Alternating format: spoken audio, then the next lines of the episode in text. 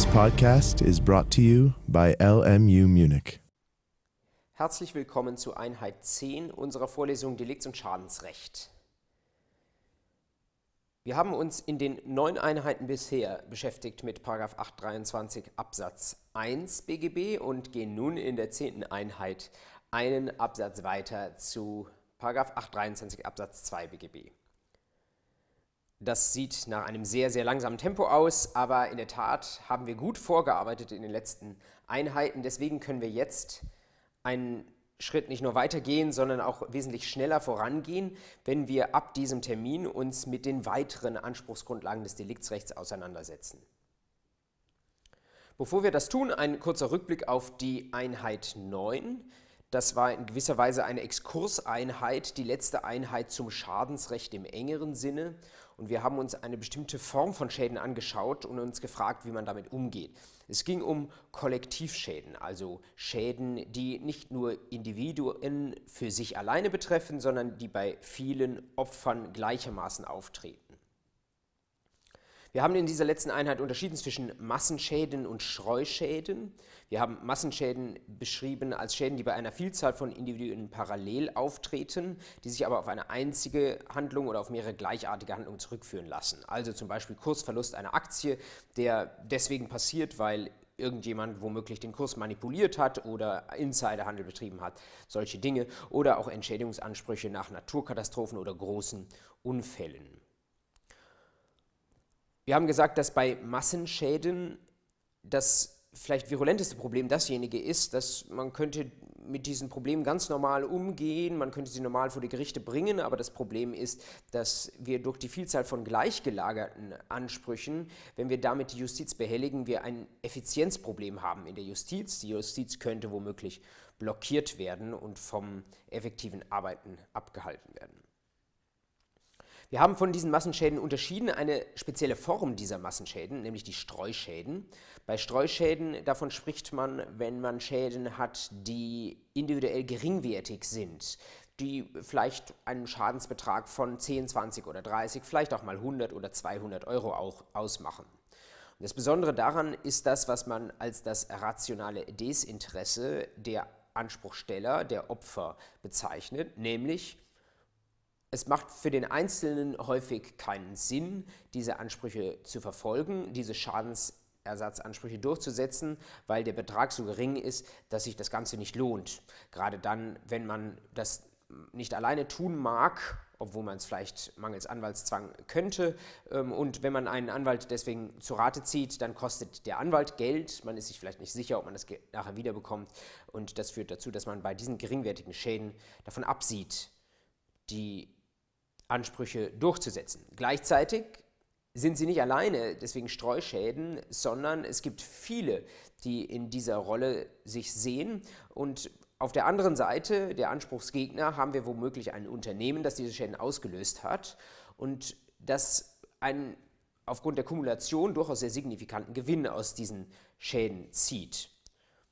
Also wir haben sehr unterschiedliche Anreize. Wir haben einen Anreiz für das Unternehmen aus solchen Schäden Gewinn zu ziehen, solche Schäden vielleicht zu verursachen, indem man auf Rechnungen, zum Beispiel Mobilfunkrechnungen, einfach nochmal ein paar Euro draufschlägt, ohne Rechtfertigung, vielleicht aufgrund von klar unwirksamen AGB, aber wir haben die Vielzahl der Geschädigten, denen es einfach zu viel Aufwand ist, ihre Rechte durchzusetzen. Und die zentrale Frage in der letzten Vorlesung war, wie beschäftigt man sich mit dieser besonderen Art von Schäden? Und wir haben gesagt, das ist vorrangig ein verfahrensrechtliches Problem, dass da Entschädigungsansprüche, ob aus vertraglichen Gründen oder aus deliktischen Gründen, als solche bestehen. Auf der materiellen Ebene ist zunächst einmal häufig unzweifelhaft. Das Problem ist, wie man sie durchsetzt. Diese Frage ist von großer aktueller rechtspolitischer Relevanz. Wir haben uns verschiedene Verfahrensarten angeschaut, die dafür diskutiert werden. Wir haben unterschieden zwischen Opt-in und Opt-out-Verfahren haben gesagt, Opt-in-Verfahren sind Verfahren, wo man sich reinwählen muss, sonst ist man nicht dabei und profitiert nicht von einem womöglich günstigen Verfahrensergebnis. Probleme, rationales Desinteresse, der Aufwand ist mir zu groß, bleibt vielleicht dennoch. Auf der anderen Seite gibt es Opt-out-Verfahren, Verfahren, da ist man automatisch mitgenommen und man müsste sich aus dem Verfahren herauswählen. um nicht vom Prozessergebnis oder vom Verfahrensergebnis gebunden zu sein. Also das Opt-out-Verfahren, weil man etwas tun muss, um draußen zu sein, nimmt natürlich viel mehr Menschen mit, viel mehr Opfer mit. Deswegen hat die geschädigten Seite bei solchen Verfahren wesentlich mehr Gewicht, aber es hat vielleicht auch einen Nachteil insoweit, als womöglich dann Personen vom Verfahrensergebnis gebunden sind, die nie erklärt haben, sich daran beteiligen zu wollen. Also vielleicht äh, aus rechtsstaatlicher Sicht nicht ganz unproblematisch. Wie können solche Verfahren konkret aussehen? Ein erstes Verfahren, das wir uns angeschaut haben, ist dasjenige der Sammelklage, wie wir sie aus den USA kennen. Dort heißt sie Class Action. Wie sieht so eine US-amerikanische Class Action aus? Also zunächst einmal ist es eine Opt-out-Klage. Das bedeutet, im Grundsatz sind alle Betroffenen mit drin im Verfahren. Dann ist es so, dass in den USA bei vielen Fallgestaltungen es den sogenannten Strafschadensersatz gibt, Punitive Damages oder Tribal Damages. Das bedeutet, wir haben einen entsprechend höheren Streitwert. Es kann sein, dass überkompensiert wird, allein deswegen, um dem Schädiger den Anreiz zum Rechtsbruch zu nehmen. Das macht die Sache natürlich auch für die Kläger und für ihre Anwälte attraktiver. Die Anwälte dürfen in den USA, anders als bei uns, ohne Einschränkungen oder ohne erhebliche Einschränkungen Erfolgshonorare vereinbaren. Deswegen ist auch für die Anwälte der Anreiz viel größer, sich um diese Mandate zu bemühen und daraus einen großen Fall zu machen. Ich hatte erwähnt den Fall von Red Bull, der vor wenigen Jahren in New York stattfand, wo wegen der Werbeaussage Red Bull verleihe Flügel am Ende 13 Millionen US-Dollar als Vergleichssumme gezahlt wurden, weil man festgestellt hat in dem Verfahren, dass Red Bull doch keine Flügel verleiht, beziehungsweise nicht das an Inhaltsstoffen hat, was dieser Spruch womöglich suggeriert.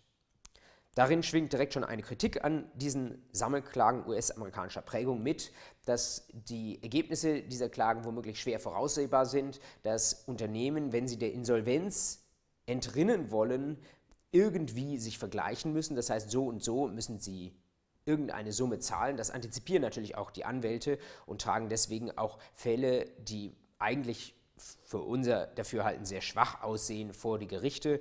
Und das ist womöglich etwas, was man als Klageindustrie bezeichnen kann und was man hier nicht unbedingt will.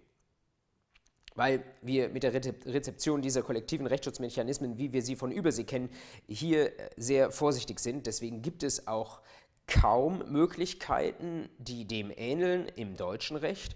Aber die Möglichkeiten, die es gibt, die haben wir uns beim letzten Mal einmal angeschaut. Da ist zum einen das Kapitalanleger-Musterverfahrensgesetz, das es seit gut zehn Jahren gibt, das vor wenigen Jahren einmal reformiert wurde. Das hilft Klägern im Bereich von Kapitalanlagestreitigkeiten sich zu verbünden. Es gibt einen, der dann ausgewählt wird als Musterkläger, der vor dem Oberlandesgericht bestimmte für alle relevante Sach- und Rechtsfragen einheitlich klären lassen kann. Das nützt der Justizeffizienz, weil sie diese Fragen eben nur einmal und nicht hundert oder tausendmal klären muss. Gleichzeitig ziehen sich diese Verfahren, weil sie natürlich für alle Beteiligten wichtig sind, entsprechend in die Länge.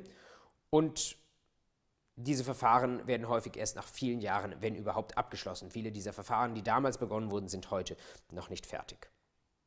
Man hat denn dennoch darüber nachgedacht und denkt auch aktuell noch darüber nach, das, was es im Kapitalanlageverfahrensrecht gibt, mit diesem CAPMUC, das auszuweiten auch auf andere Arten von Streitigkeiten. Die Rede ist dann von einem sogenannten Gruppenverfahren, manchmal auch von einer Musterfeststellungsklage. Damit ist etwas Ähnliches gemeint, wie im CAP-MUC bereits geregelt wird. Das gab es zum ersten Mal in der vergangenen Legislaturperiode. Das wird in dieser Legislaturperiode wieder neu aufgebracht und es gab gerade Anfang Dezember 2016 einen Referentenentwurf aus dem Bundesjustizministerium, der ein solches Musterfeststellungsverfahren in der ZPO regeln will. Es gibt ganz vehemente Kritik dagegen. Es gibt auch viele, die sagen, das brauchen wir unbedingt. Ich bin skeptisch, ob das in dieser Legislaturperiode noch durchkommt, aber wenn es das nicht tut, ist es nicht unwahrscheinlich, dass es zu späterer Zeit in der nächsten Legislatur wieder auf die Tagesordnung kommt und dass dann womöglich wir solche Vorschriften einmal in der ZPU wiederfinden. Was gibt es noch? Verbandsklage haben wir uns angeschaut. Da können Verbände klagen, also zum Beispiel die Wettbewerbszentrale oder Verbraucherverbände, die können Ansprüche, die eigentlich Verbrauchern zustehen, geltend machen, beziehungsweise stellvertretend für sie agieren. Das kann man verbinden mit einem, jetzt auf materiellen Ebene, auf einem, mit einem Gewinnabschöpfungsanspruch. Das Problem ist, dass diese Gewinnabschöpfungsansprüche schwer durchzusetzen sind, weil man nachweisen muss, wie hoch der Gewinn war, ähm, dass womöglich das Unternehmen vorsätzlich gehandelt hat. Und das ist in der Praxis wahnsinnig schwierig. Deswegen verzichten viele Verbände schon darauf, die Gewinne auch nur abschöpfen zu wollen. Und selbst wenn das gut funktionieren würde, haben wir uns an einem Beispiel angeschaut, würde das den Anreiz zum Rechtsbruch für Unternehmen, die sich rechtswidrig verhalten wollen, nur um damit Geld zu machen, kaum mindern. Die letzte verfahrensrechtliche Sache, die wir uns angeschaut haben, sind Rechtsverfolgungsgesellschaften. Da lässt sich eine Gesellschaft Rechte abtreten und klagt dann aus eigenem Recht. Wir haben beim Beispiel des Zementkartellfalls gesehen, dass die Abtretung problematisch sein kann, wenn diese Gesellschaft zur Tragung von Prozesskosten unterkapitalisiert ist. Dann geht die äh, Rechtsprechung sehr kritisiert allerdings hin und nimmt einmal die Nichtigkeit nach 138 Absatz 1 BGB an, wenn diese Prozesskosten nicht getragen werden könnten. Gleichwohl gibt es immer wieder Versuche, mit solchen Gesellschaften vorzugehen. Der jüngste Versuch betrifft den Abgasskandal, insbesondere von deutschen Automobilherstellern und da gibt es diejenigen, die das Portal flightride.de gemacht haben und die versuchen auch im Abgasskandal die Ansprüche von Verbrauchern, von Kunden zu bündeln, sie sich abtreten zu lassen und dann gegen eine Provision durchzusetzen. Ob das gerichtlich geschieht, ist die Frage. Vielleicht treten sie nur außergerichtlich auf und bekommen auf diese Weise eine Vergleichssumme, sodass sich das auch für sie selbst lohnt. Zum Schluss der letzten Vorlesung haben wir uns angeschaut, dass womöglich die Lösung für das Problem der Durchsetzung gerade von Streuschäden, von geringwertigen Massenschäden nicht unbedingt nur auf der verfahrensrechtlichen Ebene zu, lösen, zu, zu suchen ist, sondern womöglich auch im materiellen Recht angelegt werden könnte. Ich habe verwiesen auf die sogenannten Smart Contracts, also selbstvollziehende Verträge, wo schon direkt im Vertrag drinsteht, was passiert, wenn irgendetwas schiefläuft im Vertrag, wo vielleicht direkt schon eine Einzugsermächtigung erteilt wird, bestimmte Zahlungen direkt schon vorangelegt werden, für den Fall zum Beispiel, dass ich einen Mobilfunkvertrag abschließe und das Netz steht mir nicht zur Verfügung. Wenn das System das weiß, dass das Netz nicht zur Verfügung steht, kann es womöglich sein, dass automatisch von meiner Rechnung ein bestimmter Betrag abgezogen wird und dann muss ich ihn nicht mehr einklagen und selbst wenn es nur 3 Euro im Monat sind, kann das helfen, meine geringwertigen Schadensersatzansprüche durchzusetzen. An der Stelle waren wir stehen geblieben beim letzten Mal mit unserem Exkurs zu Massen- und Streuschäden zum Kollektivschadensersatz. Damit, wie ich eingangs schon gesagt habe, ist der erste ausführliche Durchgang eines deliktsrechtlichen Anspruchs abgeschlossen, den wir am Beispiel des 823 Absatz 1 BGB durchgenommen haben.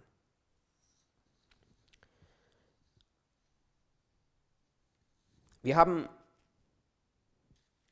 an einer Stelle, als wir uns mit 823.1 beschäftigt haben, uns auch beschäftigt mit dem Weiterfresserschaden. Da möchte ich Ihnen noch ein kurzes und sehr illustratives Beispiel zurufen, bevor wir jetzt zu 823 Absatz 2 kommen. Da gab es, wie Sie vielleicht der Presse entnommen haben, vor kurzem vor dem Amtsgericht Bonn eine Verhandlung. Da haben zwei Kunden ein Sofa gekauft, eine Couch-Garnitur für 3500 Euro. Und Sie haben die nicht lange im Einsatz gehabt und schon ist die Couchgarnitur zusammengebrochen und dann wollten sie, sind sie zu Gericht gegangen und wollten den Kaufpreis oder den Großteil des Kaufpreises zurückhaben. Man könnte sogar auch, um das Ganze zu einem schönen Klausurfall zu machen, darüber nachdenken, was passiert wäre, wenn sie sich beim Zusammenbrechen der Polstergarnitur womöglich verletzt hätten, eine Gesundheitsbeschädigung dabei rumgekommen wäre. Das Interessante an diesem Fall war, dass, so wird ähm, berichtet, so ist es, hat es sich vor dem Amtsgericht Bonn zugetragen, dass Pärchen, das diese Garnitur gekauft hat, zusammen 338 Kilogramm wog. Man kann sich jetzt über die Aufteilung Gedanken machen, aber auch das ist kolportiert. Der äh, Mann wog 180, die Frau wog 158 und die Frage war, ein, das Sofa war für sich vielleicht gar nicht mangelhaft, aber wie schaute das aus? Ähm, wo das Möbelhaus doch sehen musste, mit wem sie es zu tun hatten und dass hier vielleicht besondere Anforderungen an eine funktionierende Polstergarnitur zu stellen waren. In der Tat, das Amtsgericht Bonn hat darauf hingewiesen, dass ähm, das womöglich gleich sichtbar war, dass hier ein stabiles Möbel vonnöten war und hat deswegen die Parteien dazu angeregt, sich auf eine nennenswerte Vergleichssumme zu einigen. Es waren dann wohl, so wird beschrieben, am Ende 2000 Euro, die dafür gezahlt wurden, weil das Amtsgericht gesagt hat, das Möbelhaus hätte sehen müssen, dass hier ein stabiles Sofa vonnöten war. Wenn Sie das versuchen, ich erzähle Ihnen das deswegen, weil das vielleicht mal in einer Klausur ähm, vorkommen könnte, wenn Sie das versuchen, in einen Fall umzumünzen, machen Sie das äh, relativ einfach so, dass Sie einen Rückforderungsanspruch zunächst auf Kaufrecht prüfen, einen, einen, einen Rücktritt und dann ähm, die Rechtsfolgen eines Rücktritts nach 346. Und dann können Sie aber auch über das Deliktsrecht sprechen. Und dann sind Sie beim Thema Weiterfresserschaden. Dann fragen Sie sich, war der Schaden, den das Ehepaar erlitten hat, schon am Anfang in der Polstergarnitur angelegt oder hat er sich erst später realisiert?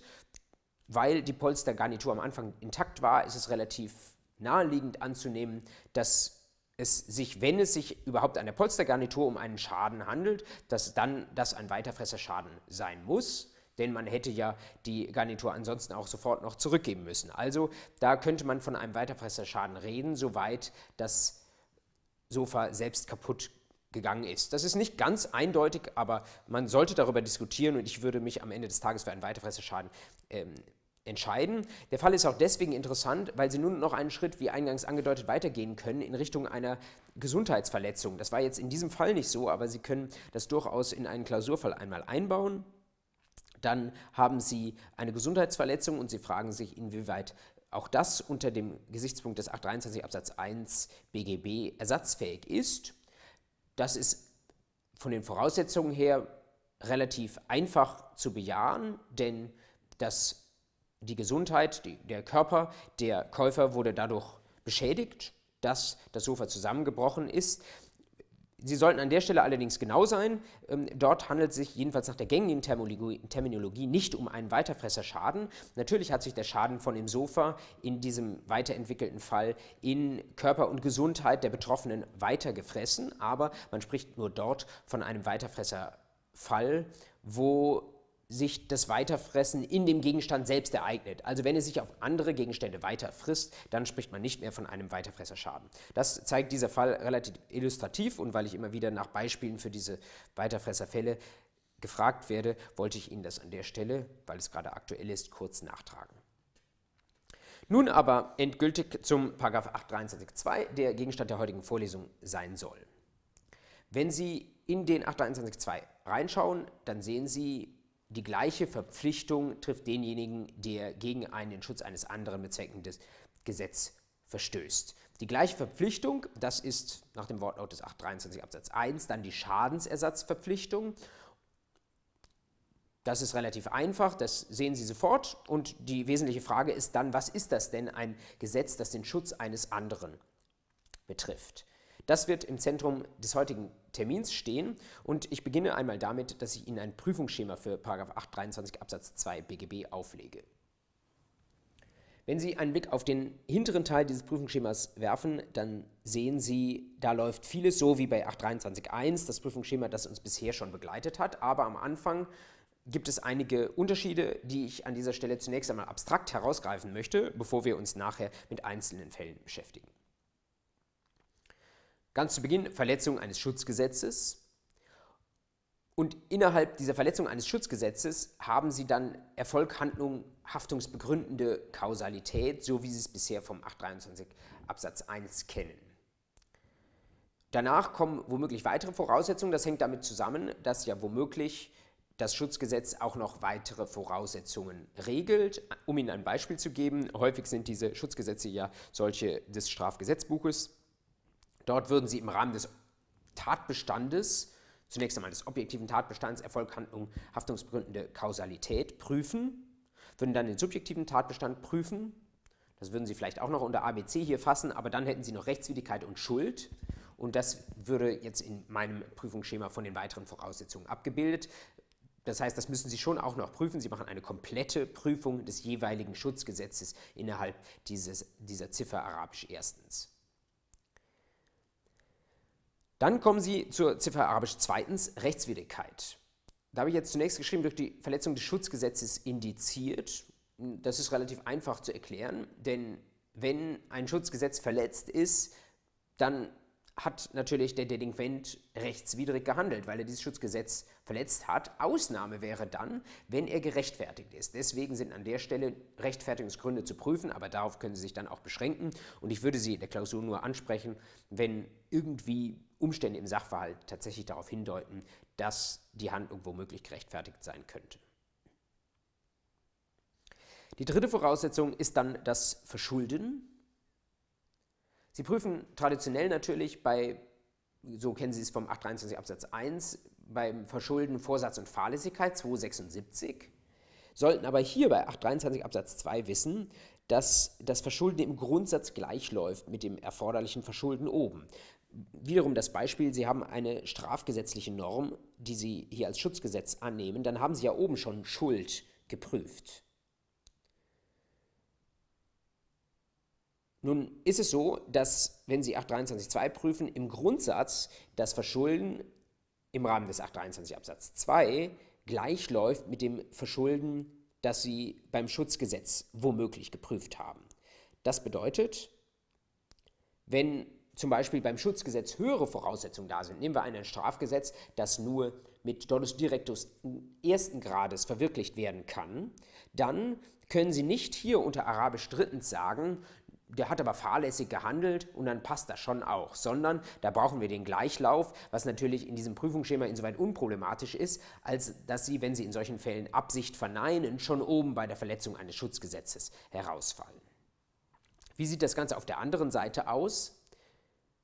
Wenn das Schutzgesetz entsprechend geringere Voraussetzungen vorsieht, zum Beispiel Sie haben ein Schutzgesetz, das eine Gefährdungshaftung ist, wo man noch, noch nicht einmal fahrlässig gehandelt haben muss, um das Schutzgesetz zu verwirklichen. Dann haben Sie das unter Arabisch erstens die Verletzung des Schutzgesetzes angenommen. Jetzt kommen Sie hier zum Verschulden. An dieser Stelle greift dann 823 Absatz 2 Satz 2 BGB, der sagt, dann brauchen wir schon Verschulden in Form von Vorsatz und Fahrlässigkeit. Das bedeutet, das ist die Mindestgrenze, das Verschulden, das Sie bisher schon kennen. Aber wenn natürlich ein Gesetz höhere Voraussetzungen vorsieht, dann werden Sie im Zweifel schon bei Arabisch erstens herauskippen und sagen, dass das Schutzgesetz nicht verletzt ist. Der Rest des Prüfungsschemas läuft, wie Sie das kennen, Schaden, haftungsausfüllende Kausalität und sonstiges, insbesondere Mitverschulden. Nur weil das jetzt für Sie routiniert läuft, heißt das natürlich nicht, dass Sie diese Prüfungspunkte vernachlässigen sollten, sondern es kann durchaus sein, dass da nochmal ein Problem auftaucht. Wir werden am Ende dieser Vorlesung uns mit, noch mit einem Fall beschäftigen, wo da vielleicht mal einer dieser Voraussetzungen dann doch nicht vorliegt, auch wenn Sie 1 bis 3 Arabisch bejaht haben.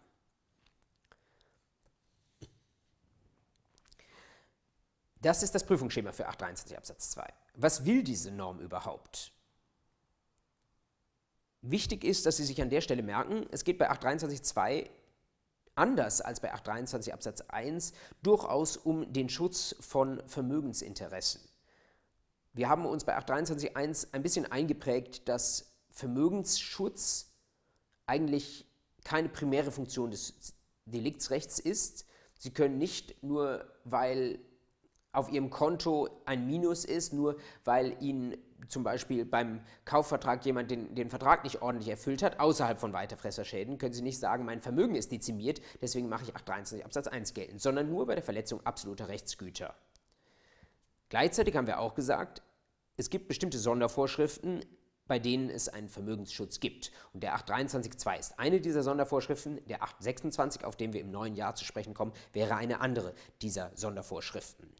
Gleichzeitig sagen sowohl 823.2 als auch 826, wenn wir denn Vermögensinteressenschutz im Deliktsrecht gewähren, dann allerdings tun wir das nur unter besonderen Voraussetzungen. Und die besondere Voraussetzung hier bei 823 Absatz 2 ist diejenige, dass wir eben ein solches Schutzgesetz haben und dass dieses Schutzgesetz auch verletzt worden ist. Was ist denn nun ein Schutzgesetz? Es lässt sich schon direkt dem Wortlaut des 823.2 entnehmen, dass das ein Gesetz sein muss, das konkret jemanden anderen schützt. Man spricht davon, dass das Gesetz einen Individualschutzcharakter haben muss. Also, das Gesetz darf nicht nur die Allgemeinheit schützen, sondern es muss einzelne Personen schützen und, zweite Voraussetzung, im ganz konkreten Fall muss das Opfer dann auch unter diesen Schutzzweck fallen.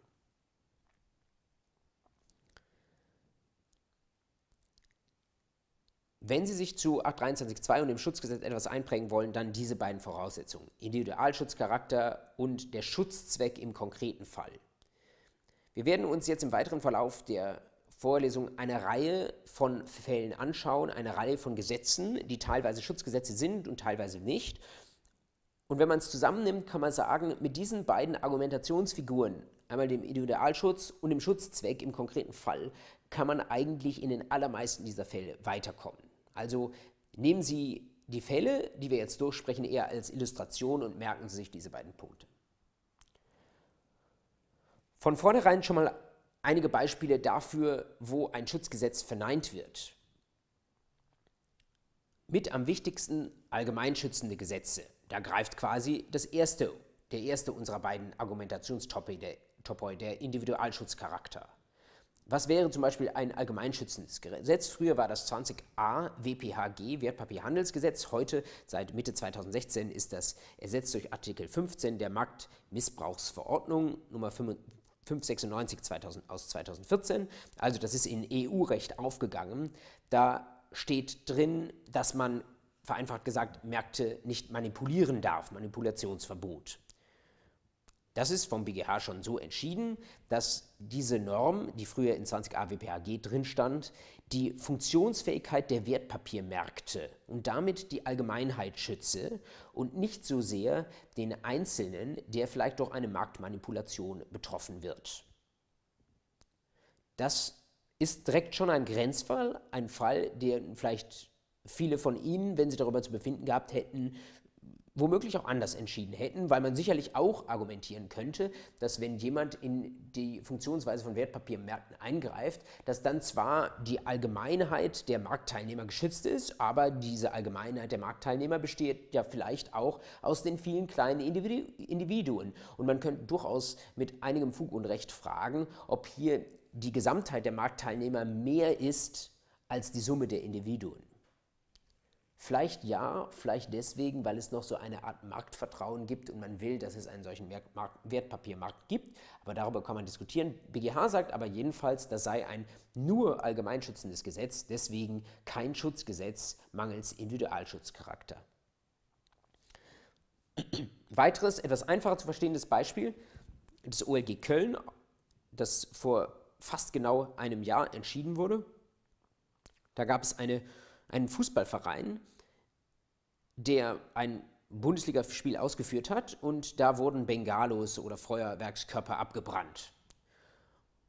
Daraufhin hat der Fußballverein vom Deutschen Fußballbund eine Strafe bekommen im fünfstelligen Euro-Bereich, also sehr signifikant. Und häufig gelingt es dann ja nicht, dass man herausfindet, wer das war, der diese Feuerwerkskörper gezündet hat. In diesem Fall ist das aber einmal gelungen und da ist der Verein hingegangen und hat denjenigen zur Rechenschaft gezogen, hat gesagt, ich habe diese Verbandsstrafe bekommen, jetzt zahl du mir diese Verbandsstrafe. Und es gab mehrere Argumentationslinien und eine dieser Linien war, 823 Absatz 2 in Verbindung mit 40 Absatz 1 Nummer 3 Sprengstoffgesetz. Der Verein hat sich darauf berufen, dass er gesagt hat, du hättest diesen Feuerwerkskörper nicht zünden dürfen, ist nach Sprengstoffgesetz verboten. Das ist ein Gesetz, das schützt hier den Betrieb dieses Fußballspiels, schützt auch mich. Und mir ist dadurch dieser Schaden in Höhe der Verbandsstrafe entstanden, den musst du mir ähm, ersetzen. Da hat das OLG Köln gesagt, nein, nein, so ist das nicht. Das Sprengstoffgesetz, das schützt vor unbeherrschbaren Gefahren, die von Feuerwerkskörpern und anderen Sprengmaterialien herrühren. Aber das schützt nicht vor Verbandsstrafen, die jemand kassiert, weil hier vielleicht ein Feuerwerkskörper abge wird. Deswegen, das war ein Gesetz nach dem OLG Köln, wie ich finde, durchaus überzeugend, das nur die Allgemeinheit schützt, einen ganz anderen Schutzzweck hat. Da kommen wir auch nochmal mit dem zweiten Argumentationstopos an, gar kein, äh, das nicht als Schutzzweck hat, hier vor Verbandsstrafen zu schützen. Deswegen Anspruch aus 823 Absatz 2 des Vereins, der zahlen musste, gegenüber diesem einzelnen, in Anführungszeichen, Fan verneint. Weitere Beispiele, wo ein Schutzgesetz abgelehnt wurde und man ab, ein Schutzgesetz ablehnen würde. Verträge und allgemeine Geschäftsbedingungen, das ist relativ klar, weil das natürlich keine Gesetze sind, sondern das sind Verträge. Dazu brauchen wir keine großen Beispiele. Es wird Ihnen auch in der Klausur nicht schwerfallen, das zu erkennen, wenn Sie überhaupt drauf kommen. Etwas problematischer schon Verbandsregeln, zum Beispiel einen Fall des OLG Karlsruhe habe ich Ihnen hier angeführt. Da gab es eine Regatta auf dem Bodensee und da wurde hart gefochten und dann gibt es da so Bojen, die markieren Wendepunkte. Und da mussten zwei Schiffe um eine Boje herumfahren und das eine Schiff hat das andere geschnitten, regelwidrig, das andere hat wohl gedacht, es gehe noch alles gut. Und dann gab es einen Schadensersatzanspruch. Da ist natürlich, sind beide äh, Schiffe disqualifiziert worden. Es gab einen Sachschaden, der entstanden ist, weil sie kollidiert sind. Und dann hat sich der Eigentümer des einen Schiffes darauf berufen, dass er gesagt hat, ähm, das andere Schiff hat gegen die Wettsegelbestimmungen des Verbandes verstoßen und Daraus ist ihm ein entsprechender Schaden an seinem Boot entstanden und deswegen will er nach 823.2 Schadensersatz, hat das OLG Karlsruhe gesagt, nein, bekommst du nicht, denn die Wettsegelbestimmungen, das sind verbandliche Regeln damit Innenregeln, die sichern hier die Funktionsfähigkeit des Wettbewerbs, die sollen gewährleisten, dass jeder zu gleichen Bedingungen und mit den gleichen Chancen am Segelwettbewerb teilnimmt aber die sichern nicht, dass hier keine Sachschäden entstehen. Das ist völlig sekundär, das ist nicht Gegenstand und Schutzzweck dieses Gesetzes, also kein Schutzgesetz, diese Wettsegelbestimmungen im Sinne des 823 Absatz 2 BGB. Zum Schluss, streitig ist das bei ausländischen Gesetzen, ob die Schutzgesetze sein können im Rahmen des 823 Absatz 2. Man wird wohl sagen können, ohne zusätzlichen Anknüpfungspunkt ist das nicht der Fall, denn der 823.2 verweist insoweit auf die deutsche Rechtsordnung. Wenn es allerdings im Bereich des internationalen Privatrechts Gründe gibt, um ausländisches Recht zur Anwendung zu bringen, dann kann man darüber sprechen. Dann ist es allerdings auch streitig, inwieweit solche ausländischen Rechtsnormen für 823.2 als Schutzgesetz taugen können. Lassen Sie uns die Schutzgesetze noch einmal etwas genauer unter die Lupe nehmen und ich möchte das etwas kategorisieren in unterschiedliche Rechtsbereiche, in denen Sie auf Schutzgesetze treffen können. Zunächst Privatrecht und damit in erster Linie bürgerliches Gesetzbuch. Da finden Sie schon unmittelbar Schutzgesetze drin. Und zwar sehr, sehr viele. Ich habe einige Beispiele herausgegriffen. Zum einen das Recht der verbotenen Eigenmacht, 858 BGB. Nachher kommen wir noch zu einem anderen Beispiel. Das Beispiel, das ich Ihnen hier bringen möchte, ist äh, dasjenige, da hat jemand, der Teilhaber einer Gesellschaft war, ein Feld mit Winterweizen abgeerntet, aber das Recht zum Abernten hätte nur der Gesellschaft und nicht ihm zugestanden. Das heißt, es war unberechtigt. Deswegen ist er erfolgreich verklagt worden auf Schadensersatz und zwar aus 823 Absatz 2 in Verbindung mit 858 BGB, weil es verbotene Eigenmacht war, diesen Winterweizen abzuernten. Sie sehen hier übrigens ein besonderes Aktenzeichen des BGH, das Sie sonst nicht sehen, mit dem LW vor dem ZR. Das liegt daran, dass Sie hier den Landwirtschaftssenat beim Bundesgerichtshof haben, der diese Sache entschieden hat. Zweites Beispiel Nachbarrecht. Auch da gibt es eine ganze Reihe von Vorschriften, die Schutzgesetze im Sinne des 23 Absatz 2 sein können. Eines von diesen vielen Beispielen, Paragraph 909, eine unzulässige Vertiefung. In dem Paragraph 909 steht drin, dass man nicht, vereinfacht gesagt, andere Grundstücke einfach abgraben darf, sodass die in sich zusammenfallen. So war es in diesem Fall. Da hat jemand auf dem Nachbargrund das Grundstück drainiert, das heißt, er hat Grundwasser abgezogen, um etwas daraus bauen zu können. Das hat dazu geführt, dass das Grundstück des Eigentümers weggebrochen ist. Und der BGH hat diesem Eigentümer des weggebrochenen Grundstücks einen Schadensersatzanspruch gegeben, und zwar aus 823 Absatz 2 in Verbindung mit 909 BGB, weil er gesagt hat, 909 ist ein Schutzgesetz zugunsten des Eigentümers, das ihn ganz konkret dafür schützt, dass sein Grundstück in dieser Weise von außen angegriffen wird. Im weiteren Sinne des Privatrechts jetzt außerhalb des BGB gibt es auch eine Reihe von Schutzgesetzen. Ich habe jetzt exemplarisch mal mir das Gesellschaftsrecht herausgegriffen und habe dazu geschrieben, dass es Normen gibt durchaus aus dem Aktiengesetz und GmbH-Gesetz, aber auch aus der Insolvenzordnung, die als Schutzgesetze in Betracht kommen. Zwei Beispiele dafür. Das eine der sogenannte Kapitalerhöhungsschwindel. Da hat jemand gesagt, ich mache eine Kapitalerhöhung bei einer Aktiengesellschaft, bei einer AG Und er hat Aktien, neue, frische Aktien, die bei dieser Kapitalerhöhung ausgegeben würden, von der AG übernehmen wollen und hat gesagt, das Geld dafür, das zahlt er auf ein Sonderkonto ein und hat die Ausgabe der Aktien dadurch erschwindelt, dass er angegeben hat gegenüber öffentlichen Stellen, dass er dieses Kapital bereits eingezahlt habe. Hatte er aber nicht. Dieses Sonderkonto, wenn es denn gab, war leer. So hat er Aktien bekommen, ohne dafür gezahlt zu haben. Das ist verstößt gegen 399 Absatz 1 Nummer 4 Aktiengesetz, wo drin steht, dass man bei bestimmten wesentlichen Vorgängen in einer Aktiengesellschaft keine falschen Angaben machen darf. Und da ähm, schaut natürlich die Aktiengesellschaft und ihre sonstigen Aktionäre in die Röhre, weil äh, die Gesellschaft insofern unterkapitalisiert war. Es stand bestimmtes Geld, das als Eigenkapital vorgesehen war, nicht zur Verfügung. Deswegen hat der BGH da angenommen, dass der 399 Absatz 1 Nummer 4, der sagt, falsche Angaben darfst du nicht machen, dass der ein Schutzgesetz sei im Sinne des 823 Absatz 2.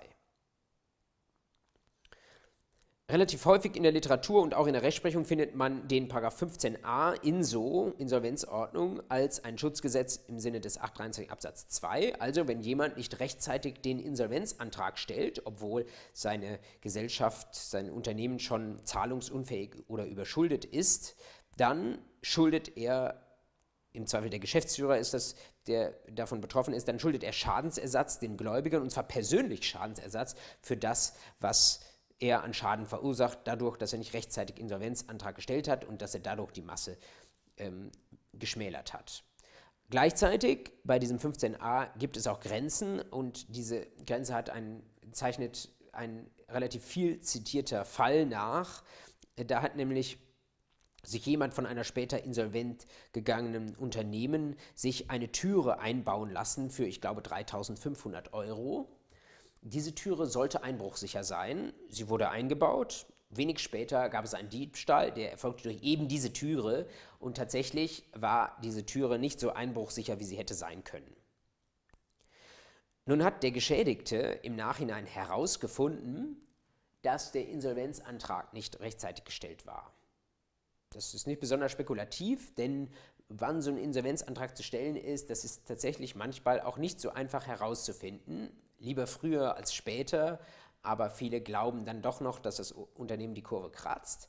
In diesem Fall war unzweifelhaft, dass er zu spät gestellt war. Und jetzt hat der Einbruchsgeschädigte so argumentiert, das Unternehmen sei ja bereits notleidend gewesen und wäre das Unternehmen nicht so notleidend gewesen, hätte es ja keine mangelhafte Türe einbauen müssen, sondern dann, dann hätte es nicht sparen müssen, sondern hätte es ihm sicherlich auch eine sichere Türe einbauen können. Da hat der BGH klar gesagt, das fällt nicht mehr unter den Schutzzweck des 15a INSO. Der 15a INSO hat den Zweck, dass das Unternehmen in seiner Zahlungskraft und in seiner Wirtschaftskraft erhalten bleibt. Aber es ist spekulativ jetzt anzunehmen, dass das Unternehmen mangelhafte Gegenstände verbauen würde, nur weil es dem Unternehmen vielleicht nicht mehr so gut geht. Deswegen 15a INSO zwar ein Schutzgesetz im Sinne des 823 Absatz 2, aber für solchermaßen indirekte Schäden dann doch nicht verantwortlich. Insofern hat der BGH in diesem Fall zwar den Schutzgesetzcharakter bejaht, aber einen Schadensersatzanspruch abgelehnt. Besondere Würdigung im Rahmen der privatrechtlichen Schutzgesetze verdienen Abschleppfälle. Die hatten wir schon beim 823.1 und ich habe Ihnen aber damals gesagt, dass wir das nochmal wieder aufgreifen werden und ich habe jetzt dazu eine eigene Folie gemacht, einfach um das noch einmal zusammenzufassen. Wir haben eben eingangs bei der Prüfung der privatrechtlichen Schutzgesetze schon gesagt, der 858 verbotene Eigenmacht, das ist ganz klar ein Schutzgesetz im Sinne des 823 Absatz 2. Und Sie sollten wissen, dass wenn der BGH Abschleppfälle zu behandeln hat, das ist alle paar Jahre der Fall, dann beruft er sich in aller Regel auf 823.2 in Verbindung mit 858 und Sie können, wenn Sie wollen, noch den 249 Absatz 1 hinterher zitieren. Ich sage das deswegen, weil nicht nur 823.2 gegeben ist, sondern auch 823.1. Damit haben wir uns damals beim 823 Absatz 1 schon beschäftigt.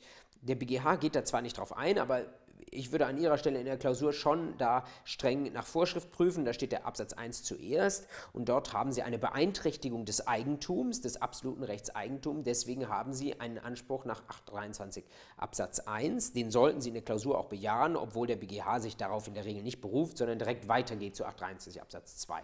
Natürlich werden Sie in der Klausur deswegen den 823 2 nicht vergessen, sondern Sie werden ihn hinten dran fügen und auch sorgfältig prüfen und dann auf jeden Fall auch den 858 als Schutzgesetz deklarieren. Der Vollständigkeit halber, weil wir gerade bei den Abschleppfällen sind, möchte ich noch kurz ein paar Normen ansprechen, die Sie bei diesen Fällen auch im Blick behalten sollten. Die erste ist 859 Absatz, 859 Absatz 3 BGB, die Selbsthilfe. Sie können jedenfalls in unmittelbarem zeitlichen Zusammenhang mit verbotener Eigenmacht, können Sie Selbsthilfe verüben. Das heißt, Sie können, wenn jemand Ihren Besitz beeinträchtigt oder Ihnen den Besitz entzieht, dann können Sie sich selbst helfen und können diese Person wieder von ihrem Besitz vertreiben. Das geht natürlich im Grundsatz auch bei Abschleppfällen, wenn jemand sich da auf den, auf den Parkplatz stellt, der Ihnen gehört, dann können Sie diese Person wieder außer Besitz setzen und wenn Sie dazu ein Abschleppfahrzeug brauchen, ist das auch in Ordnung. Problematisch ist beim 859 Absatz 3 dieser zeitliche Kontext. Das wird unterschiedlich betrachtet. Es gibt viele Stimmen, die sagen, da muss man ein bisschen Nachsicht walten lassen. Also wenn da ein paar Stunden vergehen, bis wirklich abgeschleppt wird, dann sei das auch in Ordnung. Ich würde deswegen den 859 Absatz 3 in vielen Fällen bejahen, aber mindestens diesen zeitlichen, diese zeitliche Problematik im Blick behalten und diskutieren. Ebenfalls können Sie bei den Abschleppfällen sprechen über Geschäftsführung ohne Auftrag.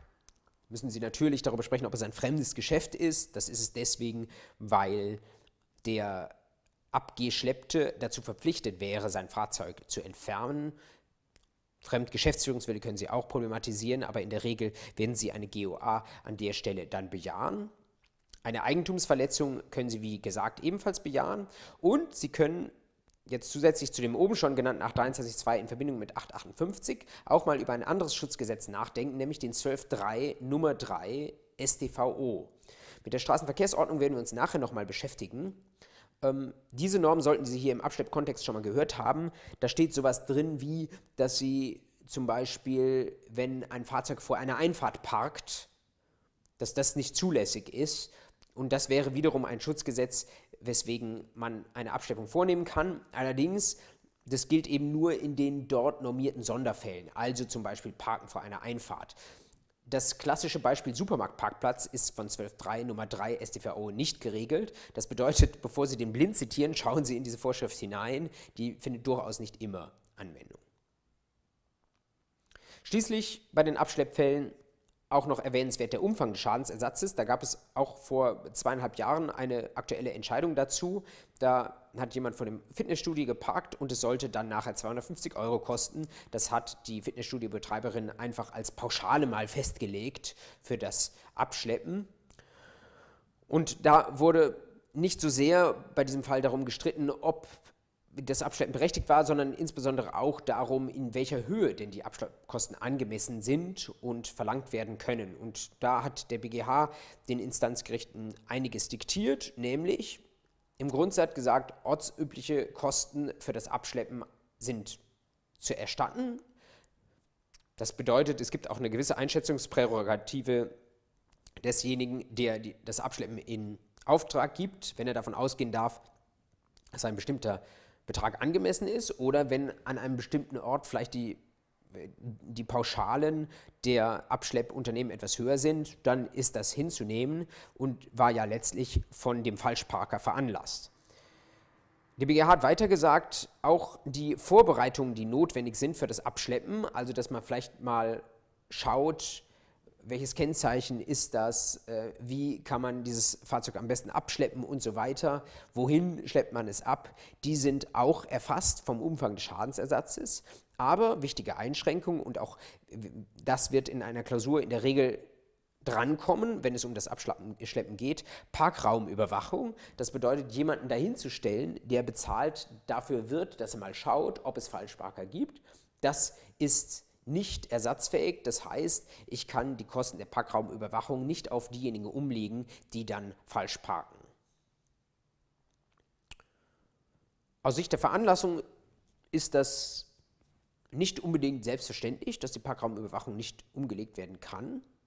Da könnte man durchaus auch was anderes vertreten und über was anderes nachdenken, denn die Gesamtheit der Falschparker veranlasst ja, dass die Parkraumüberwachung überhaupt notwendig ist. Also gäbe es jedenfalls auch gute Argumente dafür, hier die Parkraumüberwachung als vom Schadensersatz mit umfasst anzusehen. Dennoch würde ich an Ihrer Stelle mich da am Ende des Tages mit dem BGH entscheiden. Wie bei jedem Argument, das Sie bringen, versuchen Sie aber erst das Gegenargument stark zu machen, also erstmal klar zu sagen, was vielleicht dafür spricht, die Parkraumüberwachungskosten mit einzuschließen, bevor Sie sich dann am Ende des Tages mit den hoffentlich besseren Argumenten dagegen entscheiden.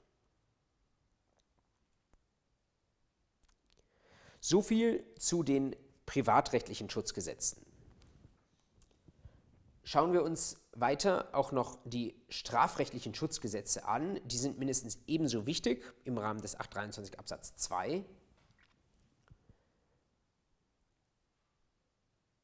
Ich habe Ihnen die vielleicht wichtigsten Gesetze auf dieser Folie kurz dargestellt. Wir brauchen gar nicht in aller Ausführlichkeit darauf einzugehen, weil sich das aus der Sache selbst fast schon ergibt. Zum einen Beleidigung. Klar, wenn jemand beleidigt wird äh, und diese Beleidigung hat keinen Bagatellcharakter, sondern ist echt ein, eine bittere Aussage, die da über jemanden getroffen wird oder natürlich in gleicher Weise 186 Behauptung falscher Tatsachen über jemanden anders, dann kann es sein, dass dafür nicht nur ein Schmerzensgeld wegen allgemeiner Persönlichkeitsrechtsverletzung zu zahlen ist, sondern sich zusätzlich oder alternativ ein Anspruch aus 823.2 in Verbindung mit dem 185 oder 186 StGB ergibt. Beispiel von vor einem halben Jahr vom BGH. Lusche allerersten Grades und viele andere schöne Sachen hat jemand über einen anderen gesagt. Das war dem Grunde nach durchaus geeignet, eine solche Schadensersatzpflicht auszulösen. Der BGH hat in diesem Fall allerdings dann tatsächlich am Ende des Tages zugunsten des Beklagten geurteilt, weil das nur im privaten Kontext geäußert wurde und keine Öffentlichkeitswirkung hatte und es war noch nicht von einer Relevanz und von einer Schwere die Beleidigung, dass die BGH gesagt hätte, das wäre auch im kleinen Rahmen schon würdig, einen Schadensersatzanspruch nach sich zu ziehen und StGB relevant an der Stelle. Aber vom Grundsatz her wäre das ein Beispiel dafür, wie 823.2 man mit den 185, 186 StGB zusammenwirken kann. Zweites Beispiel, 223 folgende, also Körperverletzung, natürlich auch die Totschlagsdelikte, äh, relativ einfach. Wenn Sie das natürlich auch schon bei 823.1 geprüft haben, werden Sie sich in der Klausur häufig darauf beschränken können, noch kurz hinterherzuschieben, dass ein zusätzlicher Anspruch aus, auch, 8, auch aus 823.2 in Verbindung mit den 223 folgende StGB besteht. Nicht selten auch die Ansprüche aus 263 folgende StGB, also Betrug und Untreue. Ein Beispiel aus diesem Jahr vom OLG München, da ging es um ganz komplizierte Verträge über das Sale and Lease Back bei, für ein Seniorenstift. Also da sollten ähm, Grundstücke und Vermögenswerte verkauft werden und zurückgeleast werden oder zurückgemietet werden. Und dieses Modell, das wurde diesem Seniorenstift da angedreht und diejenigen, die darüber zu entscheiden hatten und die sich auf dieses Modell am Ende des Tages eingelassen haben, die haben selbst nicht mehr das komplizierte Konstrukt verstanden, auf äh, zu dem sie da Ja gesagt haben. Ähm, das ist ein Fall, in dem die Rechtsprechung annimmt, dass dann Betrug bzw. Untreue vorliegt, weil das so kompliziert ist, dass es darauf angelegt ist, dass sich da jemand auf ein Geschäft an, einlässt, das für ihn eigentlich nur nachteilhaft sein kann. In diesen Fällen nicht nur ähm, strafrechtliche Relevanz, sondern über die Brücke des 823 Absatz 2 auch zivilrechtliche Relevanz und Schadensersatzpflicht die sich dann nicht nur auf das Unternehmen, das vielleicht verantwortlich ist, mm, für diese komplizierte Konstruktion, sondern im Zweifel auch auf die entsprechenden Geschäftsführer bezieht. Einschränkende Entscheidung des Landgerichts Wiesbaden, bisher noch nicht aufgehoben durch weitere Instanzen aus dem letzten Jahr, dass 266 StGB, also der Untreue-Tatbestand, aber kein Schutzgesetz zugunsten der Aktionäre sei, sondern nur zugunsten der Aktiengesellschaft. Das bedeutet, wenn da ein Geschäftsführer einer ein, ein, Vorstand einer Aktiengesellschaft etwas falsch macht, Gelder veruntreut, dann seien jedenfalls, solange der Kurs keinen Schaden nimmt, nicht die Aktionäre unmittelbar betroffen. Die könnten deswegen auch keinen Schadensersatzanspruch geltend machen. Ansprüche beschränken sich in solchen Fällen allein auf die Aktiengesellschaft.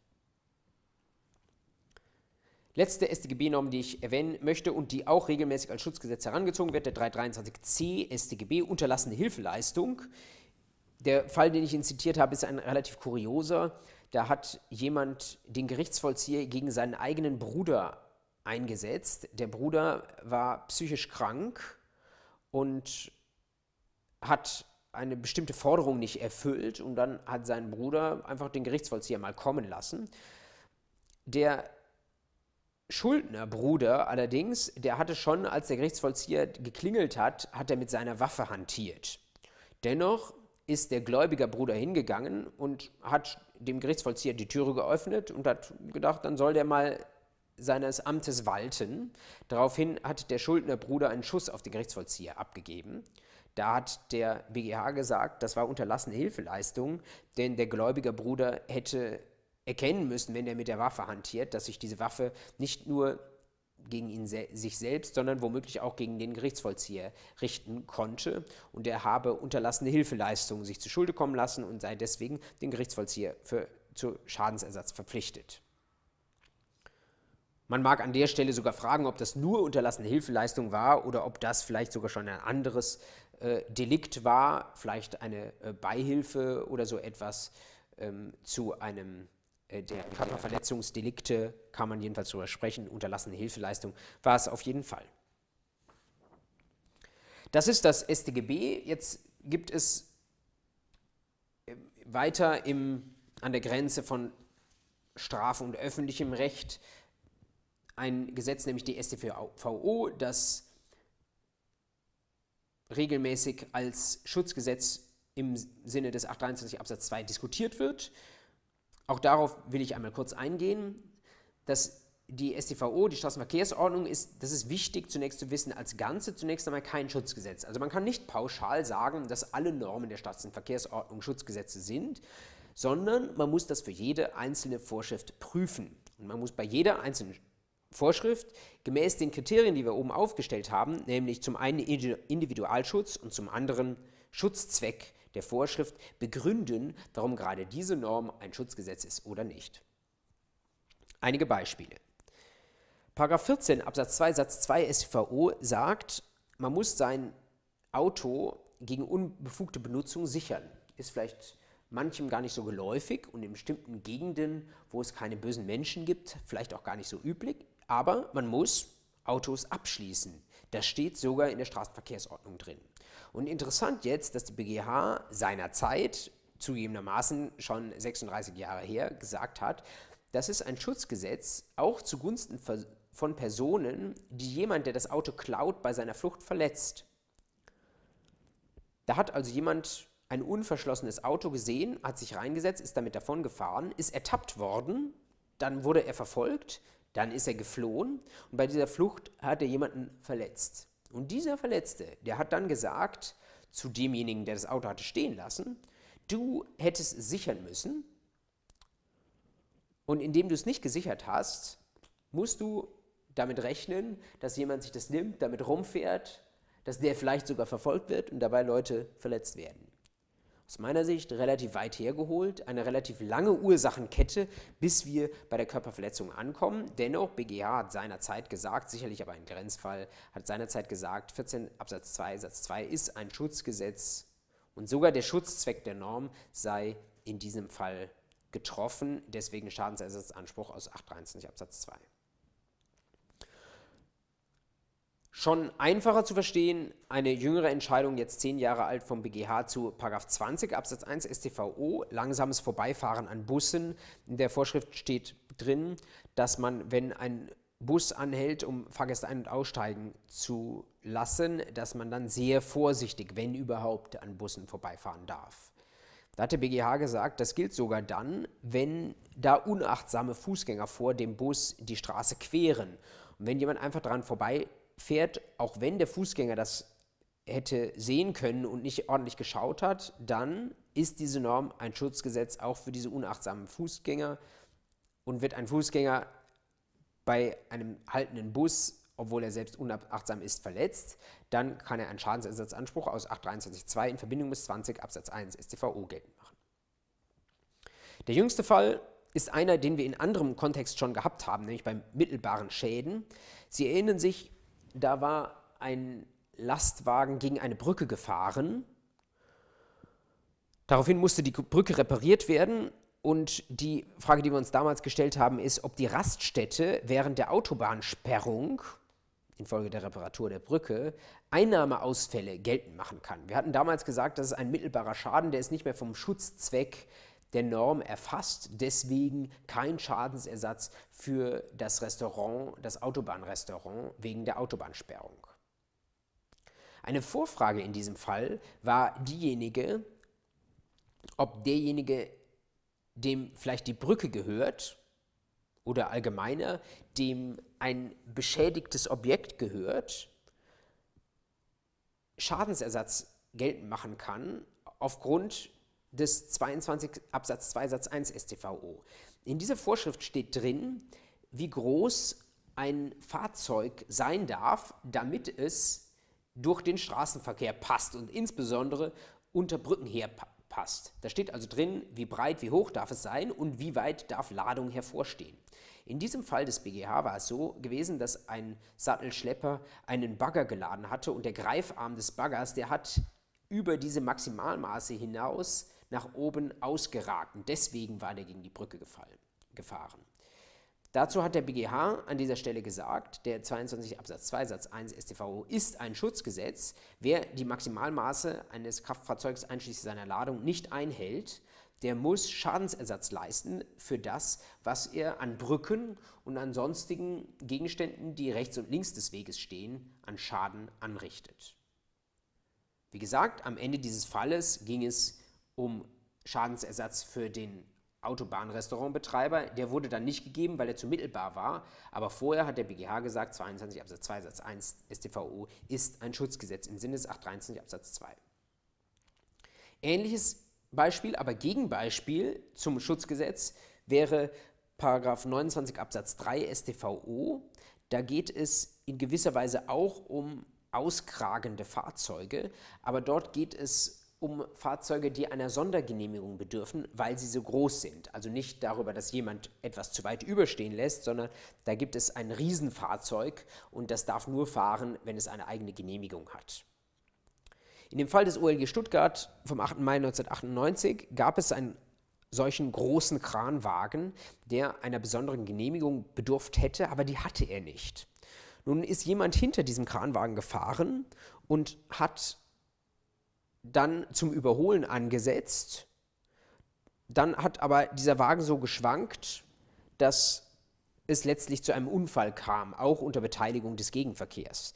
Dann hat der Überholende gesagt, naja, dieses Großfahrzeug war ja nicht genehmigt, deswegen muss ich nicht Schadensersatz leisten, sondern bin im Gegenzug zum Schadensersatz berechtigt, denn der Kranwagen hat gegen die Zulassungspflicht Erlaubnispflicht des 29 Absatz 3 StVO verstoßen. Da hat das OLG Stuttgart gesagt, dass diese Vorschrift des 29 Absatz 3 StVO, die sichert den funktionierenden Straßenverkehr, aber sie soll nicht dafür dienen, dass man blindlings Überholvorgänge auch bei großen Fahrzeugen vornehmen kann, ohne einen entsprechenden Mindestabstand einzuhalten.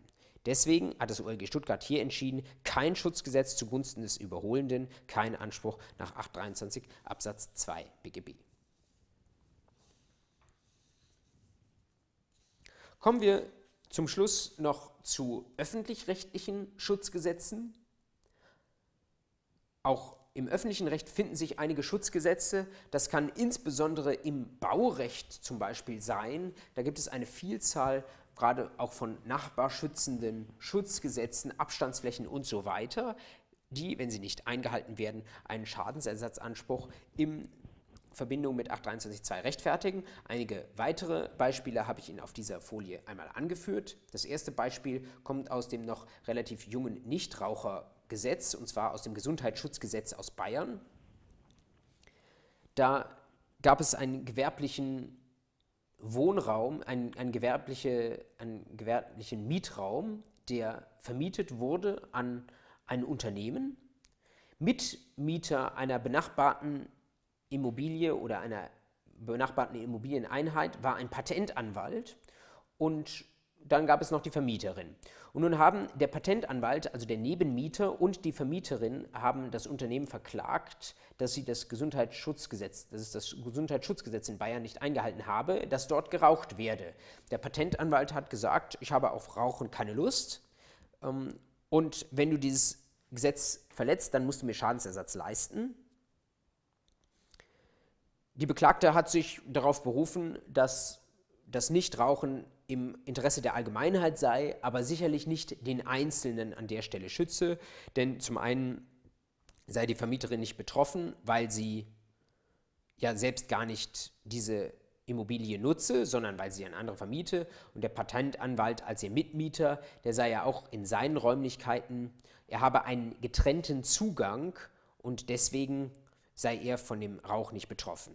Diese Gegenargumente hat das OLG München gewürdigt, hat aber zuvor doch klar gesagt, Artikel 3 Gesundheitsschutzgesetz in Bayern ist ein Schutzgesetz im Sinne des 823 Absatz 2 BGB und jedenfalls ab dem Moment, wo bei mir ein Rauch ankommt, der nach dem GSG nicht hätte aufsteigen dürfen, bin ich dazu berechtigt, in Verbindung mit 823 Absatz 2 Schadensersatz geltend zu machen. Weiteres Beispiel, ganz anderer Bereich des öffentlichen Rechts, Rechtsdienstleistungsgesetz. Das ist das, Recht, das ist das Gesetz über die Erbringung von außergerichtlichen Dienstleist Rechtsdienstleistungen. Da steht vereinfacht drin, dass nur Rechtsanwälte Rechtsdienstleistungen erbringen dürfen und außerhalb von Rechtsanwälten darf, dürfen Rechtsdienstleistungen nur als kleine Annexdienstleistungen erbracht werden oder wenn man eine besondere Genehmigung hat. Eine besondere Genehmigung bekommen insbesondere Inkasso-Unternehmen, die Forderungen eintreiben. Und da gab es ein Unternehmen, das hat gesagt, es gibt ja diese Rechte zur Kündigung von Lebensversicherungen aber viele, die dazu berechtigt sind, die nutzen diese Rechte nicht. Also gehen wir hin, wir kaufen Leuten im großen Stil ihre Lebensversicherung ab und dann kündigen wir sie und heimsen den Gewinn aus dieser Kündigung, den man nämlich ziehen kann, ein. In dem Fall vom OLG Nürnberg war es so gewesen, das wurde also betrieben, gewerblich, diese Ankauf und Kündigung von Lebensversicherungen. Allerdings ist diese Gesellschaft irgendwann pleite gegangen hatte aber die jetzt untechnisch gesprochen Kaufpreise für die Lebensversicherungen noch nicht alle gezahlt. Und da ist jemand, der seine Lebensversicherung an das Unternehmen verkauft wurde, hingegangen und hat gesagt, ähm, ihr Lieben, ähm, ihr habt mir da die Lebensversicherung abgekauft, ähm, habt euer, euren Preis noch nicht bezahlt und jetzt seid ihr insolvent. Hm, ich kann gegen euch nichts machen, aber da gibt es doch den Geschäftsführer. Der hat doch mittendrin gesteckt. Und er hat diesen Geschäftsführer in Anspruch genommen und hat das begründet mit 823 Absatz 2 in Verbindung mit 10 Absatz 1 Nummer 1 Rechtsdienstleistungsgesetz, wo drin steht, als Inkasso-Unternehmen muss man registriert sein. Nun war diese insolvente Gesellschaft allerdings nicht registriert und da hat das OLG Nürnberg gesagt, dieses Registrierungserfordernis, das schützt auch die Seriosität dieser Anbieter vielleicht auch mit einem Seitenblick auf das Geschäftsmodell, was da betrieben wird. Hier ist dieses Geschäftsmodell nicht gut balanciert gewesen. Es hat dazu geführt, dass die Gesellschaft pleite gegangen ist und tatsächlich im Ergebnis, auch wenn das erst fernliegend erscheint, hat das OLG Nürnberg diesem Kunden einen Anspruch, auch, Anspruch aus 823.2 in Verbindung mit dem Rechtsdienstleistungsgesetz zugesprochen und zwar auf Schadensersatzhaftung des Geschäftsführers für die nunmehr insolvente Gesellschaft. Letztes Beispiel für öffentlich-rechtliche Schutzgesetze hat in der Praxis immer größere Bedeutung die Beihilfeverbote nach 107, 108 AEUV. Da bekommen Unternehmen, irgendwelche Marktteilnehmer bekommen Subventionen und die sind womöglich nicht notifiziert, obwohl sie eine bestimmte Größenordnung erreichen. Und dann gibt es Konkurrenten, die sagen, ja, mein Konkurrent hat diese Subvention bekommen, dadurch habe ich am Markt mich nicht behaupten können, jetzt will ich Schadensersatz haben. Und es ist in der Rechtsprechung relativ klar, dass in diesen Fällen die Beihilfeverbote Schutzgesetze sind, auch zugunsten der Marktteilnehmer, hat auch der EuGH nochmal bestätigt. 823 Absatz 2 in Verbindung dann mit 107, 108 Absatz 3 AEUV. Jüngste Beispiele, einmal Elbphilharmonie, da gab es, die ist, wird ja in diesen Tagen eröffnet, es gab aber im Vorfeld schon Konzerte, die dafür werben sollten, die wurden subventioniert und da hat ein Verband, der Konkurrenten vertrat, hat gesagt, ähm, das waren ungerechtfertigte Subventionen, wir wollen Schadensersatz. Im Grundsatz, was den Schutznormcharakter betrifft, hat das OLG Hamburg da das gelten lassen, die Argumentation. Er hat dann die Klage, es hat dann die Klage nur deswegen abgewiesen, weil es gesagt hat, der Verband selbst ist nicht betroffen, sondern nur die Konkurrenten sind betroffen und die dürfen hier in dieser Weise nicht von dem Verband vertreten werden. Anderer Fall, drei Jahre älter, Frankfurt-Hahn, der Flughafen wurde äh, verklagt von Lufthansa, weil Lufthansa gesagt hat, ähm, da gibt es Subventionen, die fließen nur dem Konkurrenten Ryanair zu und die sind nicht gerechtfertigt, wir wollen Schadensersatz. War die Lufthansa erfolgreich mit dieser Argumentation? Und das ist etwas, was es jetzt nicht selten gibt, dass Flughäfen subventioniert werden, entweder von der öffentlichen Hand oder dass Flughäfen sogar unmittelbar hingehen und Fluggesellschaften subventionieren, zumindest am Anfang etwas anfüttern, damit sie an den Flughafen kommen. Jüngstes Beispiel habe ich heute Morgen in der Süddeutschen Zeitung gelesen. Flughafen München hat jetzt Eurowings, Eurowings, also die frühere German Wings, angelockt und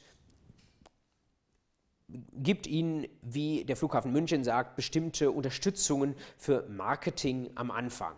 Der Geschäftsführer des Flughafens sagt dazu, hm, das sei ja keine Subvention, das sei keine Wettbewerbsverzerrung, denn das sei nur ein Ersatz für Marketingaufwendungen. Dadurch werde ja die Nachfrage nicht stimuliert. Die Nachfrage komme immer noch von den Passagieren selbst, die lasse sich nicht beeinflussen. Was er natürlich damit verkennt, ist, dass wenn ich subventioniert werde, wenn ich Marketingaufwendungen als Fluggesellschaft ersetzt bekomme, dann kann ich natürlich günstigere Preise anbieten und jeder Ökonom weiß, dass wenn die Preise nach unten gehen, verändert sich auch die Nachfrage. Also die Nachfrage ist nicht statisch, sondern reagiert auf Preise. Das ist am Flughafen München offenbar noch nicht angekommen oder wird jedenfalls nicht so kommuniziert. Eine Besondere Form öffentlich-rechtlicher Schutzgesetze sind Verordnungen und Satzungen. Das steht jetzt ganz am Ende dieser Vorlesung. Einige Beispiele dafür, wo auch Verordnungen oder Satzungen einmal Schutzgesetze sein können.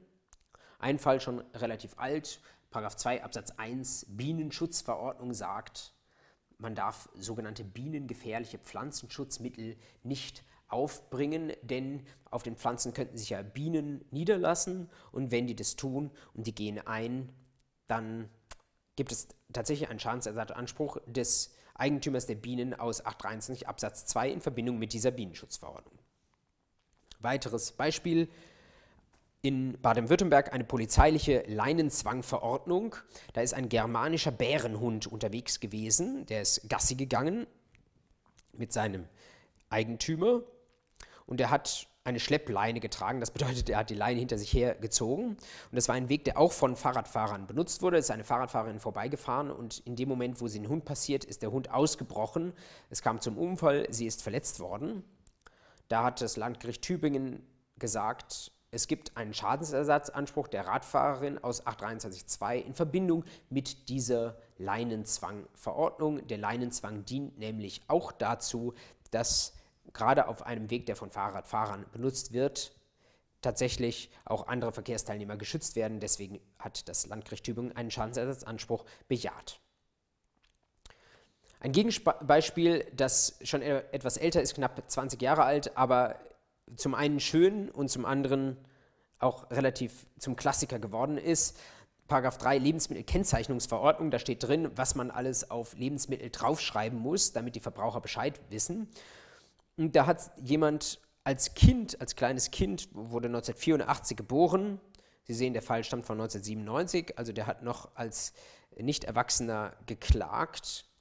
Hat er Zahnschäden davongetragen, weil er ein Fenchelteegetränk konsumiert hat. Und das hat er sehr gerne konsumiert. Da hat er, wie im Urteil des OLG Frankfurt am Main drin steht, dauernd dran genuckelt, dauernuckelnder Konsum, Konsum von Teegetränken, so heißt es dort. Er hat das schon getan, bevor er überhaupt Zähne hatte und es ging dann weiter, als er Zähne hatte. Äh, und schon relativ früh wurden dann Zahnschäden diagnostiziert. Er hat gesagt, ähm, das Lebensmittel war nicht, äh, nicht ausführlich gekennzeichnet, darauf hätte hingewiesen sein müssen. OLG Frankfurt hat gesagt, in diesem Fall ist die Lebensmittelkennzeichnungsverordnung 3 kein Schutzgesetz, denn davon ist nicht erfasst, wenn jemand ein Teegetränk übermäßig konsumiert und in einer Weise konsumiert, mit der man eigentlich bei Getränken dieser Art nicht rechnen konnte, deswegen nicht vom Schutzzweck der Norm umfasst, deswegen keinen Schadensersatzanspruch aus 823 Absatz 2 BGB. Und der letzte Fall, ein halbes Jahr alt vom OLG München, da hat jemand von einer Wildkirsche, die beim Nachbarn auf dem Grundstück stand, die Wurzeln gekappt, was er im Grundsatz nach dem Nachbarrecht darf. Der Nachbar hat sich beschwert, hat Schadensersatz geltend gemacht, weil einige Zeit später in Zusammenwirkung mit anderen Umständen diese Wildkirsche zusammengebrochen ist und für Schäden gesorgt hat. Und da hat sich nun der Kläger neben einigen anderen Vorschriften auch auf die kommunale Baumschutzverordnung der Stadt München berufen, hat gesagt, 823.2 in Verbindung mit dieser Verordnung gibt mir einen Schadensersatzanspruch, denn diese Wildkirsche, deren Wurzeln hätten nicht beschnitten werden dürfen nach der Baumschutzverordnung. Und in der Tat, derjenige, der die Wurzeln gekappt hat, der hat gegen diese Baumschutzverordnung verstoßen, aber das Gericht OLG München hat gesagt, diese Baumschutzverordnung ist zwar eine Verordnung und kann damit im Grundsatz, kommt als Schutzgesetz im Sinne des 823 Absatz 2 in Betracht, aber in diesem Fall sichert diese Baumschutzverordnung nur dass bestimmte Bäume weiterleben, dass es eine bestimmte Vielgestaltigkeit gibt in den Bäumen, die innerhalb der Stadt München so auf, in den Gärten herumstehen, aber die Baumschutzverordnung sichert nicht zugunsten eines Nachbars, dass sein Baum nicht in den Grenzen des geltenden Nachbarrechts an den Wurzeln beschnitten wird, jedenfalls nicht dort, wo die Wurzeln zum Nachbarn herüberreichen. Deswegen wurde dort der Schutzgesetzcharakter der Baumschutzverordnung im Sinne des 823 Absatz 2 BGB verneint. Damit haben Sie jetzt einen Überblick nicht über alle Schutzgesetze, die es gibt auf Gottes schöner Welt. Dafür sind es zu viele. Wenn Sie sich das in der Kommentierung anschauen, dann sehen Sie zum Beispiel im Parlan viele, viele Seiten lang von Schutzgesetzen. Aber Sie haben vielleicht einen gewissen Eindruck davon gewonnen, mit welchen Kriterien man argumentiert, wo die Grenzen verlaufen und wo vielleicht auch die Problemfälle sind, wo Sie in der Klausur argumentieren müssen. Das Gute ist, dass 823.2 häufig relativ am Ende der Klausur steht. Das bedeutet, wenn Sie da noch etwas Zeit haben, dann nehmen Sie vielleicht die beiden wichtigsten Kriterien her, nämlich den Schutzzweck der Norm und den Individualschutz und sagen Sie zwei, drei Takte dazu, ob Sie meinen, dass das bei diesem oder diesem Gesetz zu bejahen oder zu verneinen ist. Abschließend zu dieser Vorlesung und natürlich auch zu diesem Jahr noch ein kleiner Fall, der Ihnen deutlich machen soll, dass es nicht nur auf das Schutzgesetz ankommt bei der Prüfung des 823 Absatz 2.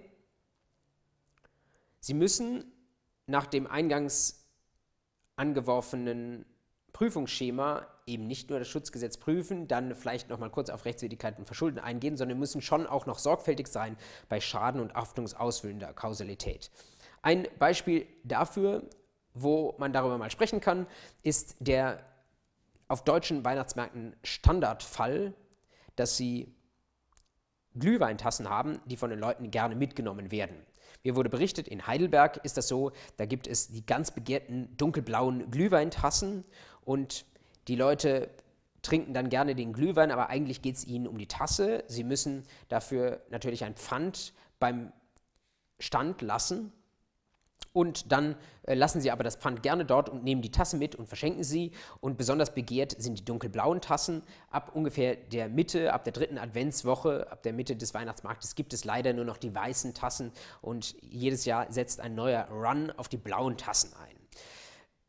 Rechtlich ist das Ganze nicht unproblematisch, vor allen Dingen strafrechtlich ist das Ganze relevant. Ob solche Ansprüche nun geltend gemacht werden, ist die eine Frage, aber wenn Sie das mal zu einem kleinen Fall machen, dann könnten Sie schon prüfen, ob ein 823.2 Anspruch des Inhabers ähm, eines Glühweinstandels gegen jemanden besteht, der eine solche Tasse einfach einsteckt, ohne die mit dem Pfand wieder auszulösen. Sie würden zunächst prüfen, Verletzung eines Schutzgesetzes. Sie prüfen 242 oder 246 StGB. Je nachdem, wie Sie das mit dem Gewahrsam beurteilen, ob der gebrochen wird, dann wäre es ein Diebstahl, oder ob Sie sagen, das ist so unübersichtlich hier, wir können nicht mehr vom gelockerten Gewahrsam des Glühweinstandelbetreibers ausgehen, sondern wir haben da allein Gewahrsam des Glühweintrinkers, dann wäre es nur eine Unterschlagung nach 246 StGB. Sie würden das durchprüfen, wie Sie das normalerweise im Strafrecht machen, nämlich Tatbestand objektiv und subjektiv. Das können Sie kaum anders als bejahen weil die Sache, die einem anderen gehört, der ist Eigentümer, einfach mitgenommen wird, vielleicht eben sogar im Sinne bei einem Diebstahl, der gewahrsam gebrochen wird, dann haben Sie den Tatbestand bejaht. Dann können Sie sprechen über Rechtswidrigkeit. Da werden Sie wahrscheinlich diskutieren, ob der Standelbetreiber eingewilligt hat, darein, dass die Tassen mitgenommen werden Es gibt durchaus Anhaltspunkte, die dafür sprechen, zum Beispiel, dass es jedes Jahr neue Tassen gibt. Ähm, zum Beispiel, wenn jemand das öffentlich sagt, dass bei seinem Stand die Tassen mitgenommen werden dürfen. Wenn es allerdings klar deklariert ist, dass es nur ein Pfand ist, dann spricht eigentlich zunächst einmal vieles auch dafür, dass man sagt, ähm, man hätte schon vorher fragen müssen, man darf diese Tassen nicht einfach mitnehmen. Ähm, wenn man sie haben will, dann soll man sie bitte kaufen. Das ist bei manchen Ständen ja auch äh, das Angebot. Deswegen Tendenziell würden sie hier eine Einwilligung verneinen, würden hier zur Rechtswidrigkeit kommen, kommen dann auch zur Schuld. Verbotsirrtum mag man kurz ansprechen und sagen dann, dass das Schutzgesetz 242 oder 246 StGB verletzt ist. Dann kommen Sie zur Rechtswidrigkeit, können eigentlich auf oben verweisen. Auch deswegen ist dieser Fall gut geeignet, sich das nochmal mit dem 823.2 Prüfungsschema klarzumachen. Ähm, hier prüfen Sie nochmal die Rechtswidrigkeit, können aber komplett auf oben verweisen. Ich würde es dennoch erneut in, der, in dem Schema ausflaggen, um klarzumachen, dass es hier um die Rechtswidrigkeit des 823 Absatz 2 BGB geht. Dann kommen Sie zum Verschulden, hier unproblematisch. Und dann kommen Sie zum Schaden. Und äh, das, worum es auf dieser Folie geht, ist letztlich, dass Sie diese letzten Punkte, den Schaden oder um genauer zu sein, den kausalen, Haftungsausfüllen, kausalen Schaden, nicht vergessen. Und dort müssen Sie sich dann tatsächlich fragen, hat, liegt hier ein Schaden vor? Besteht der Schaden schon darin, dass die Tasse weg ist? Oder kann man hier vielleicht sogar sagen, dass der Schaden nicht vorliegt, weil die Tasse ein normales Handelsgut ist und entsprechend viel Geld in der Kasse des Standelbesitzers ist? Vielleicht ist sogar mehr Geld drin. Jedenfalls dann, wenn derjenige, dem der Glühweinstand gehört, das vorher so berechnet hat, dass das Pfand etwas höher ist als der Wert der Tasse. Sie können an der Stelle einen Schaden bejahen, wenn Sie sagen, isoliert dass die Tasse nicht mehr da ist, das ist ein Schaden. Sie können aber mit sehr guten Argumenten auch sagen, gerade wenn das Pfand hoch genug ist, ja, die Sache ist strafbar, aber es fehlt an einem Schaden, deswegen 823 Absatz 2 minus. Wenn sowas tatsächlich mal hergenommen wird als ein Klausurfall, dürfen Sie über diese letzten Voraussetzungen nicht einfach hinweggehen, sondern müssen gerade auch den kausalen Schaden sorgfältig prüfen. Und selbst wenn Sie ihn am Ende des Tages bejahen, müssen Sie doch diskutieren, was dafür und was dagegen spricht. Mit so viel Glühwein sind Sie jetzt wahrscheinlich in reichlich Weihnachtsstimmung und ich will Sie deswegen am Ende dieser Vorlesung jetzt auch nicht weiter mit dem Deliktsrecht behelligen, sondern Sie dürfen zu Weihnachten an schönere Dinge denken als äh, Dinge, die Schadensersatzansprüche nach sich ziehen, die vielleicht noch kompliziert von vor Gerichten geltend gemacht werden müssen. Wir sind am Ende mit unserer deliktsrechtlichen Vorlesung für diesen Termin und auch für dieses Jahr. Wir sind mit dem Lauf der Vorlesung insgesamt natürlich noch nicht fertig, denn es geht weiter am 12. Januar 2017, gleiche Zeit, gleicher Ort und wir werden uns dann mit weiteren deliktsrechtlichen Anspruchsgrundlagen beschäftigen. Bis dahin wünsche ich Ihnen frohe Weihnachten, einen guten Start ins neue Jahr und wir sehen uns am 12. Januar 2017, wie immer im Hauptgebäude der LMU.